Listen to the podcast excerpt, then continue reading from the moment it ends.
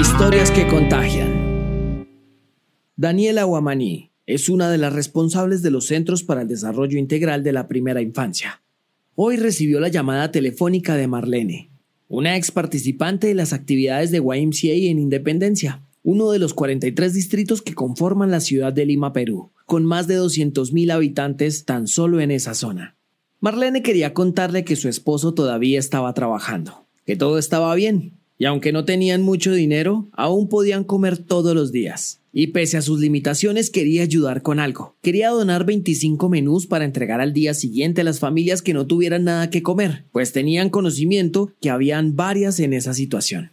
Marlene informó a Daniela porque le identifica como una de las referentes en el barrio y por la confianza que tras varios años YMCA ha construido con las personas de esa comunidad.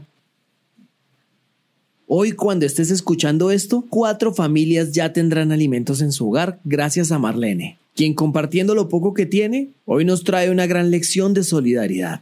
Como decía el escritor Eduardo Galeano, mucha gente pequeña en lugares pequeños, haciendo cosas pequeñas, pueden cambiar el mundo. En estos tiempos, la solidaridad también se contagia. Somos un movimiento en movimiento. Somos YMCA.